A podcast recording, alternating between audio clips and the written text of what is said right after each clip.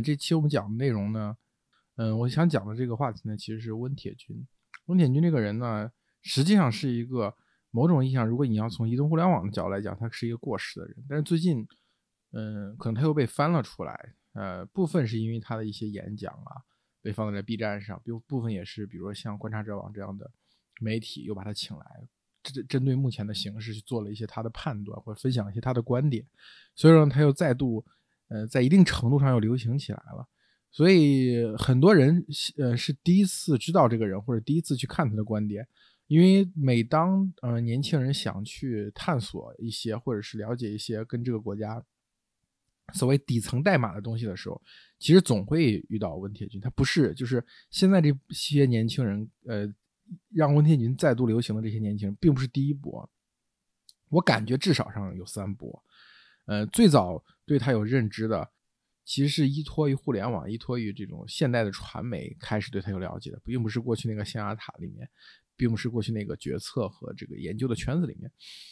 在两千年之后，就是中国就要加入 WTO，将即将打入加入 WTO 的时候，其实那个时候已经，呃，有很多人去关注它。那个时候关注第一波关注温铁军的这些年轻人呢，主要原因是什么？因为那个时候大家都知道，我们中国的农产品的效率是很低的，然后这个市场培育也没有那么成熟。我们想中国加入 WTO 时候，很多人的危机感是，像不要说像汽车呀，像这个电子产品啊这些所谓的。国外占据垄断性技术优势的领域，就说这个农产品，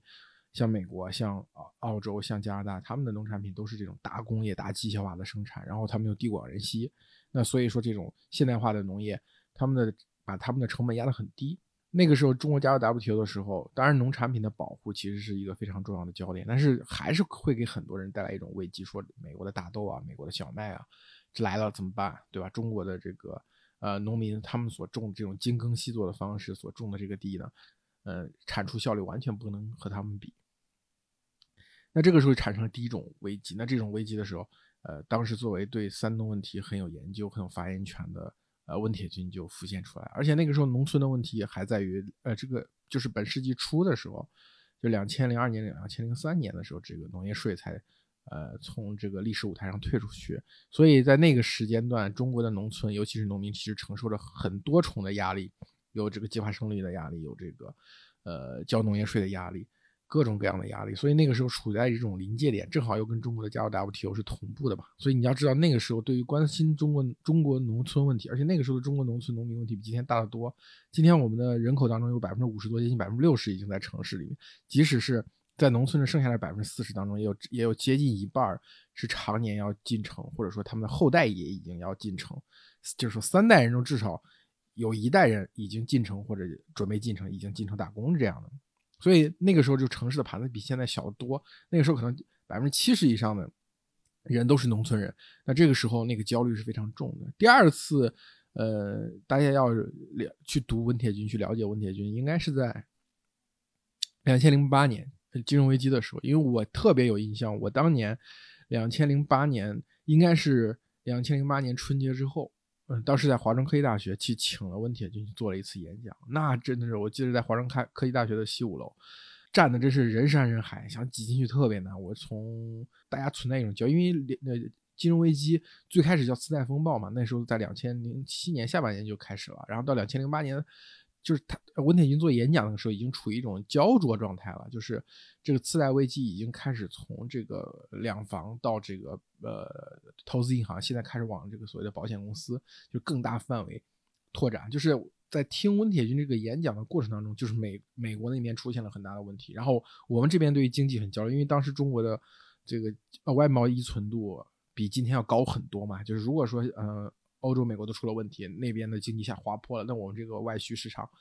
嗯，就很可能很难做了。然后另外就中国当时的这个产业升级都在刚刚开头的时候，这种所谓的中等收入陷阱的焦虑是非常浓的，跟今天不一样。今天可能我们还在讨论中等收入陷阱，但至少相对来说，我们已经能够比较清楚的认识它、理解它，或者能够去处理它。因为中国的人均 GDP 可能两年左右是两三年时间。应该就会到达一点二万亿美元这个所谓的中等以上收入的门，就高收入国家的门槛。所以说，而且现在目前，嗯，在整个处理疫情期间，呃，中国的对疫情处理是最好的嘛。所以是其实有效缓解了大家的焦虑。但是在那个时空，大家想两千零八年，对吧？首先是金融危机，然后我们自己的这个灾难也比较多，就是呃雪灾。当当年有雪灾嘛，然后呃，温铁军做演讲时候还没有没有地震，那个他是在地震前讲。但是你要知道，那个时空下就是也是一个特别焦虑，像我在讲，就是两千年初的那个世界。这个时候，你看那一代大学生，就是可能主体就是所谓的八零后吧，就像我这样的末代八零后，八零后的后半段。你像那个两两千零一年、两千年的时候，那个时候是八零后的前半段进入，他的八次大危机其实是命中了所谓危机这个。这个这个这个命题，就是它第一次流行是因为三农，第二次我觉得流行就是危机。然后现在呢，今天我们比如说我们再去看，呃，温铁军的流行，包括观察者网把他跟陈平打包到一起，然后去做节目，然后让让很多人去认识他。其实他又命中了第三个，就是中国现在跟美国之间处于这种竞争势态，然后这个似乎是要摊牌，似乎是要产生严重的冲突。这个时候，温铁军他一贯以来对于，呃，这个西方的资本主义。呃，尤其是这个金融系统，它有一种自己的解构的方式，呃，很其实很好的迎合了当下的这种情绪，当下的情绪就觉得，呃，这个资本主义摇摇欲坠嘛，就是美国这霸权摇摇欲坠，如果在金融上我们再踹他一脚，对吧？就可能把美国永久的推下这个这个全球霸权的宝座，因为我们理解当中，美国的全球霸权当中很重要的一一部分就是它的金融霸权嘛。那在这个时间内，美美国在不断的推出这种没有上限的 QE，要去救市，然后这个美国的经济又出现了这个大萧条之后前所未有的下滑。那这个时候，很多人在想，比如包包括对于数字人民币、人民币国际化的讨论啊，这些所有话题都是在我们尝试去构建一个战场。这个战场就是中美在金融领域要进行一次对决。而温铁军的理论呢，他对于这个这个资本主义世界的这个金融系统，它是有一种所谓的偏负面的这样一个种解构。那这个时候，其实他的这个解构呢，给了很多人以信心。所以，我们去看温铁军的三次流行，其实能够看出来，温铁军的他非常好的，就是每一次他的流行，其实都踩在一个所谓的焦虑与机会的时空底下。那三次流行的过程中，我们都要去读温铁军的，因为你读别人没有用，别人大部分人所呃，所主张的观点，很多时候并不来源于实践，很多时候是来源于，比如说主观上形成的一个观点，很多时候来源于可能就是所谓的学术渊源。我的老师是这么讲的，我的老师是这个观点，那我我我也跟着他是这样的观点。而温铁军相对来说，他的观点很强的，就来自于所谓的这种实践，他真的是泥腿子一直在跑，嗯，所以这种详实的研究，对于中国农村的详实的研究。嗯，我觉得他是掌握了很多第一手的资料，所以他他能够去谈这个东西。第二点就是他确实是关心中国的农农这三农，就是农民、农业、农村。嗯，而且他我觉得我很佩服的一点，他一直坚持这个所谓的三农问题，最重要的是农民。就是很多时候别人会讲，会把农村这个东西装置化，他无论是在经济学上或者在社会学意义上，都把这个农村装置化。怎么叫装置化呢？就是，就农村可能就是一块提供土地和劳动力的地方。就是三农问题，农民、农业、农村，就顺序调换一下，把这个农农农村放到第一位。可能你你去理解农村，可能就是提供这个廉价土地跟劳劳动力的地方。如果你把农业往上去提到第一位，你可能想就十八亿亩耕地红线，我们的粮食安全。但是如果你把农民放在第一位的时候，这个时候你再去看农村问题，再去看三农问题，可能你得到的答案是不一样。所以这是我特别佩服他的一点。但是回过头来讲。就是它，温铁军理论有一种非常吊诡的效果。它这个吊诡的效果是什么呢？一方面，它指出了我们的工业化的发展，我们城市的发展，某种程度上以农民和农村为代价，造成了农民跟农村的萧条。但是另外一方面，它这种呃大八次大危机的这样构建的这个危机观，就是经济危，它对危经济危机的这种观念，导致了它反过来又歌颂了。它不是说主观上歌颂啊，就客观上理性上分析之后，它又客观上就认为农业农村的牺牲是为我们的。城市的发展，我们整体的经济发展提供了一个所谓的战略缓冲带，提供了一个蓄水池，提供了一个海绵的效应。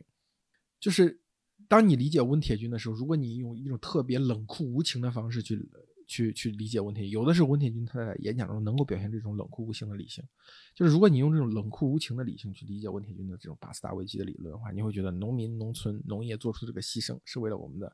整个经济的往前发展。我可以赞美他，但是他们还是要付出这个样的牺牲。对吧？但是如果你从这种人道主义的角度，或者是这种情感的角度去解读温铁军的理论，你会觉得，哎呀，这个农民农村做出的牺牲太大了，我们是应该补偿他们。就是温铁军的呃演讲也好，温铁军的理论也好，常常表现出这样的冲突。这种冲突就是，你可以把它体现成为一种某种程度上的玻璃二象性。他到底是在歌颂这种牺牲呢，还是在否定这种牺牲，还是在批判这种牺牲？特别印象深刻的一个细节就是他他曾经呃同时跟许知远。还有阿明聊过，阿明就是那个萨米尔阿明，就法国那个老左，就是呃前年吧，前年才刚刚去世的所谓的新左派的三个怪杰，三大怪杰之一，就阿明跟他聊嘛，说就中国农民的这个待遇问题，就是温铁军就是根据自己的研究总结出来，中国农民的处境可能在五十年代初头五年，嗯，然后和这个八十年代初、八十年代上面，就是这两个五年处境是比较好，就是相对来说没有被城市剥削那么厉害，但是。随着五十年代中期开始粮食统购统销和我们进行这个义务计划大规模的进行工业化，以及是所谓的八十年代中期之后，然后这个改革的重点从农村开始转向城市后，这个呃城市跟农村之间的紧张差又开始了。这个时候阿文就就问他嘛，就说那从呃整个中国五六十年的这个历史，当时还是比较早的时候，这个新中国五六十年的历史去看，是不是文革那段也缓解了一下这个城市对于农村的剥削？阿明肯定就想论证，哎，文革其实可能会缓解这个剪刀差，因为阿明是个真的是老左嘛，嗯，吴有之乡经常会用阿明的观点，但是吴铁军就就说这个数据上看不出来，他就没有在这个呃问题上去进行表态，因为阿明的理论一向就是所谓的资本主义世界对于呃发展中国家是一种严重的剥削嘛，然后这个工业化这个过程其实要是一定要为了农为了农业为了农民的发展，因为。第三世界国家、发展中国家是农业和农民为主体的，就他们的工业化，你不能再以牺牲农业、农民为为这个前提。但是他在这个过程当中，他又莫名其妙的对这个我们某一段我们这个中国历史上某一段的实践、某一个特殊时期的实践特别的着迷。对，就是那种知识分子对那种狂风暴雨式的运动的那种着迷，所以他他特别想用温铁军的理论去为自己的个意识形态背书，然后就温铁军把这个问题就划过去了。然后第二次，第二个就是许志远去找吴铁军聊。这个许志远找吴铁军聊，那真的是全程尬的。我记得吴铁军好像生气了两次，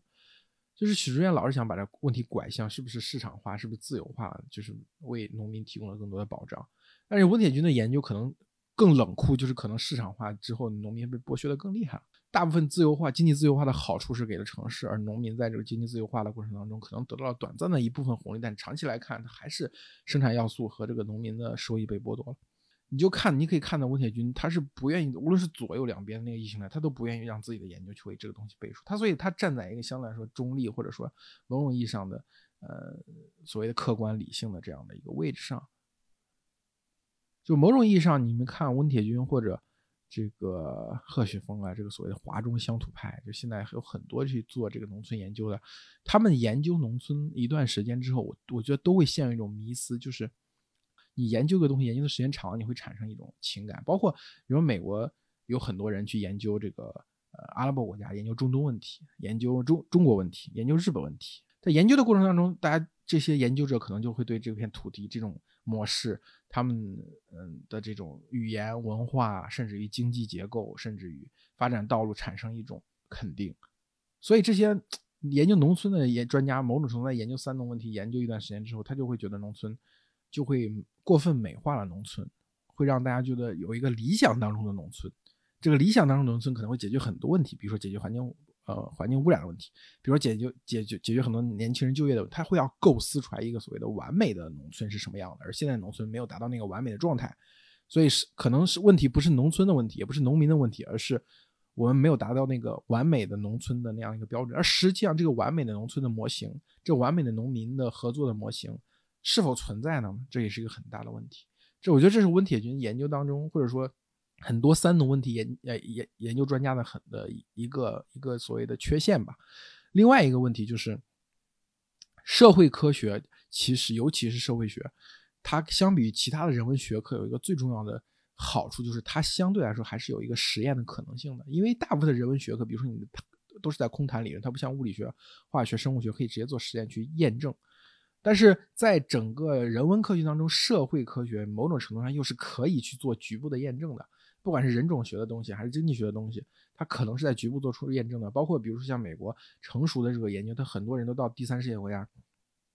找一个地方，就比如说女性问题啊，比如贫困问题啊，比如说小额贷款啊。他就找一块实验田，那找了这个实验田之后，在这个实验田里去做一些研究，做一些验证工作。所以说，社会学的很很多的理论，很多的这个所谓的现象，很多的问题，其实都被描述的相对其他人文学科来说都更整齐一些，更规范一些。但是在中国就这就是存在这个问题，就是他们的呃研究农村问题，它必须要一个碍于政策，如果政策没有如你想象的般进行推动，那你其实得不到任何数据，得不到任何结果。当然，呃，你要从温铁军他个人这个成长上来讲，他从八十年代就所谓的是在这个杜润生的旗下，因为杜润生是中国很多呃经济学研究或者中经济学呃问题的开始，因为当时在这个呃农村政策研究室嘛，然后这个所谓的后面杜老他自己称的称之为农口。很多各式各样呃观点不同，当然这个观点不同主要是后面。在当时大家聚的聚在杜老的门下，主要原因是希望解决中国的问题，而当时中国绝大多数问题都是农村问题、农民问题。所以说八十年代改革也是从农村农民开始的嘛。有空可以让一姐跟大家分享，他对这块历史了解的还是比较多的。杜人生前年去世的时候，他的葬礼。应该是引起比较大的轰动，因为首先从他个人来讲，他的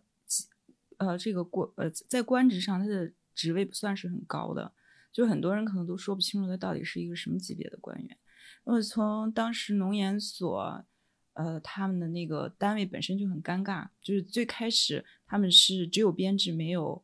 呃没有级别的，嗯，大家普遍吧给了一个。认知就是他们是一个部级单位，所以简单讲，它也就是一个部长级的一个这样职位。然后在学术上面呢，他也不是一个科班出身的经济学家，但是当时出席葬礼的，嗯，囊括了中南海所有的领导。对，就感觉从阵势上呢是一个正国级领导去世的那个阵势，对，就是最高级别，你能想得到的最高级别全表示了慰问跟送去花圈。然后在经济学，在学术界也是，就是目前国内。有头有脸的经济学家，甚至是包括媒体，像胡舒立，各大就是财经媒体，我们比较知名的、经常活跃的这些人也全部去，呃，参加了。就是这个葬礼，它引引起的关注，跟这个葬礼，这个杜润生本身的身份其实是非常有反差的。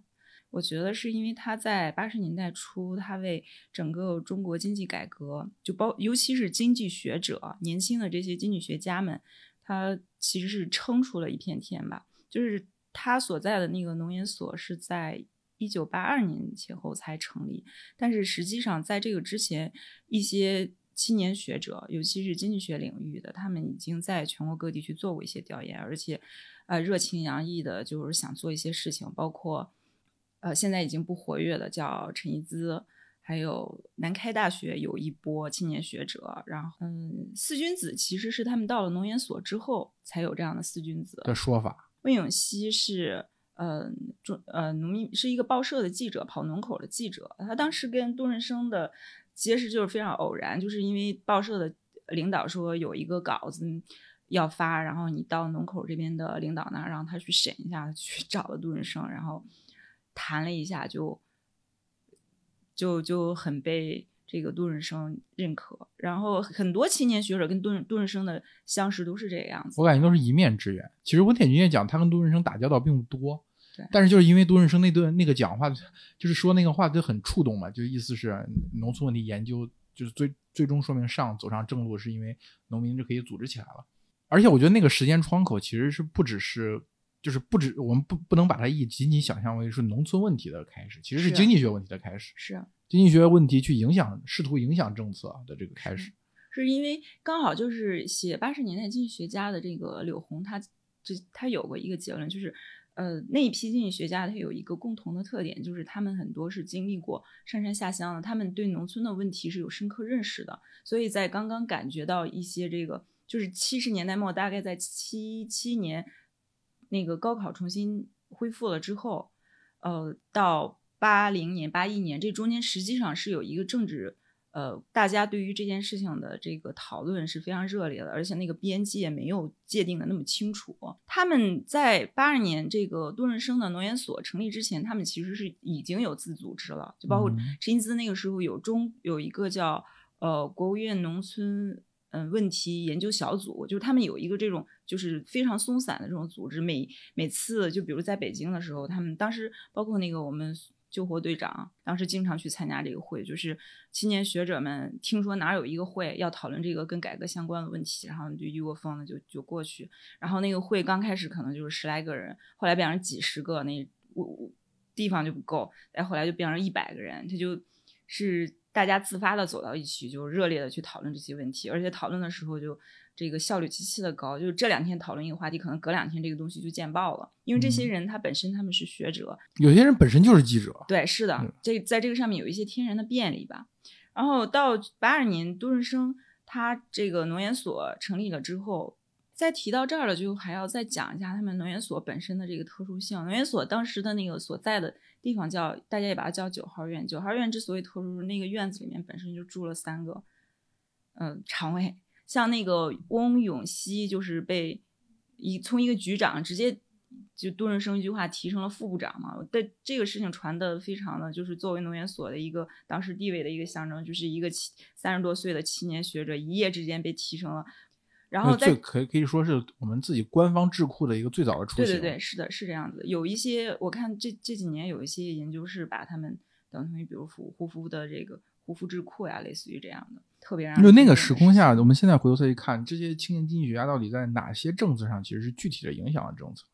就他们真正的他们的研究理论，最重要的，我觉得就是家庭家庭联产承包制，让它进入到了这个呃文件里。这个看起来我们现在觉得这是一个很简单的事情，就是这个安徽这边都已经实践成功了，这事情就推广就行。但是实际上你把它变成一个政策，在全国去推广，这个是很难的。这个。包括文件，其实这个里面的措辞都是改了很好几次。这里面杜润生是起了很大的作用，就是这个词到底要用哪一种，就是意思可能是差不多的，然后要用哪个词，然后哪个词要删掉，不能在里面出现。他在这个文件的把关上，应是非常重要的一个角色。好，到八十年代的后半叶后半期，就比如说像像这个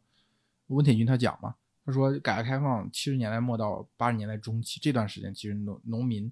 受城市的剥削的程度其实减轻了。但是从八十年代中期开始，又又出又开始回过去了。那八十年代中期之后，还有没有这样类似于他们试图影响政策而获得成功的？我觉得这个农村改革的戛然而止，大概就在嗯，就是呃，价格闯关这一轮之后，这一批青年学者实际上就。呃，分化了，我觉得分了三个部分，一部分就出走到国外了，一部分就彻底离开学术研究界了，然后还有一批像那个当时南开大学他们那一波青年学者，杜夏，对，他是嘉世界的呃创始人，嘉世界的头，就他就去做实业了。翁永熙后来也去做实业了，就是他们有一批人去做了实业，还有一批人就是进入体制内了。那温铁军，我觉得温铁军算是一直。到坚持下来，在九十年代初，当然是还有一批是坚持，但是只不过就是他们的声音就越来越小了。温铁军可能还算是其中一个能够持续发声。对，我觉得，我就我想讲，就是温铁军其实他很幸运，在于他认识了一个他的本家，对吧？然后这个本他自己讲嘛，他说这个本家在这个八九年之后就有点靠边站的意思，所以去负责农村问题，因为当时。就进入九十年代的改革语境，如果你去负责农村问题，其实是有点像靠边站的意思。嗯，因为主要的改革战场已经变到了国企，变到了资本市场，变到了这个城市这边嘛。但是我觉得这个就是它其实其实具有这个一定的偶然性嘛，他没有完全去掌握西方经济学的那一整套东西。但是他在西方真正学到的就是这个统计学的方法。首先是中国的呃农村他都跑遍了，能看的都看了。第二个就是他就横向去看很多发展中国家的农村的状况，所以说他看完之后。哦，其实对于西方那套经济经济理论，或者说对整个西方的金融体系是持一个批判态度。这个对我其实特别能够有有同相同的感受。因为你去了，如果你去了日本，你去了美国，你去了欧洲，你会觉得你会在，尤其在八九十年代那个时空下嘛，你一定会觉得哇，人家这个创造这么大一个奇迹，呃，他们的经济学肯定是对的。但如果你去的是菲律宾，你去的是墨西哥，你去的是陷入中等收入陷阱的一些拉美国家。那些破产的东南亚国家，你这个时候会产生一种对于西方经济学的一种怀疑，或者说你对于走西方道路的一种怀疑。我觉得这一点是很好理解的。但我觉得他们那一批学者的分化跟话语权旁落是必然的。嗯，就是从今天再回过头去看，当然那个时间段很多人都很怀念，因为呃知识跟学识它受到前所未有的这个礼遇。嗯，能够受到这种礼遇，是因为他们那个时候是被需要的。就呃，就像这个张张维迎后来，呃，他解释的说，是因为那个时候我们高层的领导者本身的知识水平不是很够，所以在对待青年学者的时候是相对宽容的。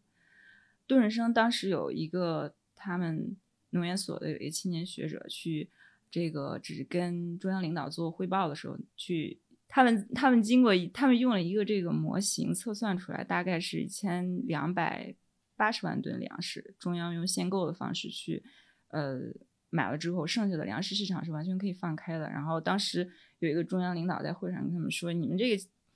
一个青年人怎么思想这么不放开呢？让我说就一千一千万吨就可以了，剩下全部放开。”然后这个。有个有个小青年，当时就跟领导就就就吵起来了，说我们都是经过严格的模型设计，怎么能像你这样拍脑袋呢？然后这个领导还挺宽容，然后走过去拍拍这个小青年的肩，说：“行行行，你们慢慢说，我我我我仔细听听。”就是那个时期，他们获得的这种，不管是在环境上还是呃这个地位上，这种这个待遇确实是前所未有，在之后是再也没有的。但是这种礼遇跟这种尊重，它就是阶段性的。就是我过了这个时期，就后来从这个这波学者里面走出去到美国做访问的，呃，一个经济学家叫赵树凯，他说过特别直白的一段话，他说他们当时这个九号院是上面的一个工具，然后一般他们做的事情呢，就是上面想做的，他们就能做成。但是到底上面想做这个事情的依据是什么呢？他们也不知道。就是那个时候为什么会需要他们？是因为那个时候农村的问题确实是最主要的问题，几几亿全国一共就几亿人，然后大部分人都在受苦，似乎看起来就是农农村的问题解决了之后有。对我这个从这个地方讲，就是我其实就是呃讲到我一直以来对温铁军的一个不满，或者说对他的一个怀疑，就是呃农村问题之所以重要，是因为当时中国大部分是农民。对，实际上，如果你超脱出来看，你把它所把它看作是中国经济的问题或者中国人的问题，就是农民问题就没那么重要。在那个时空下，可能中国有十亿农民，那后面你慢慢变成了七亿、八亿，变成六亿、五亿，未来可能只有三亿、两亿农人人在农民。这个时候，你解决中国人的问题的主战场可能就不是在农村了。嗯，所以，但是温铁军，我觉得对他对这个东西有执念的，因为他毕竟是在那个时候接受到的教育，在那个时候是认识的中国，他有一定的这个思想的惯性，他。他比如说，我们现在的回过头来去看温铁军三次的流行，其实他当时的核心观点都错了，嗯，对吧？两千年加入 WTO 的时候，他认为我们加入 WTO 之后，我们自己的这个农农村，呃，我们的农业是无法提供有竞争力的产品的，所以一定会受到很大的打击。当然，我们后面发现确实农业是受到了一些打击，但是问题在于农民通过呃中国加入 WTO 这个事情可以大规模的进城了，对吧？大规模的就业了，那很多农民回乡盖房，回乡娶媳妇儿。回乡买辆卡车之后，然后去跑运输，这个事情它不是农业发展了，而是中国发展了，而农民的身份转换了，不再是农民了，对吧？他两千零八年所讲的八次大危机，我们很多人当时觉得他讲的太有道理，但实质上我们去看八次大危机，最后去解决这次危机，它并不是通过中国解决危机，并不是通过把人给放人再给推回农村去，它其实是某种程度上一是加快了农村的城市化，至少在商品。在这个商品供给这个层面上，农村跟城市的区别又变小了。呃，中国问题的解决肯定不是以农村的繁荣作为前提的。我觉得温铁军的每一次流行都不是他自己想要，他真正想要的东西，我觉得非常明显，就是他讲的核心的那个怀念杜润生的时候那一句话，就是就是什么时候你们这个研究上到就是农农农会成立了。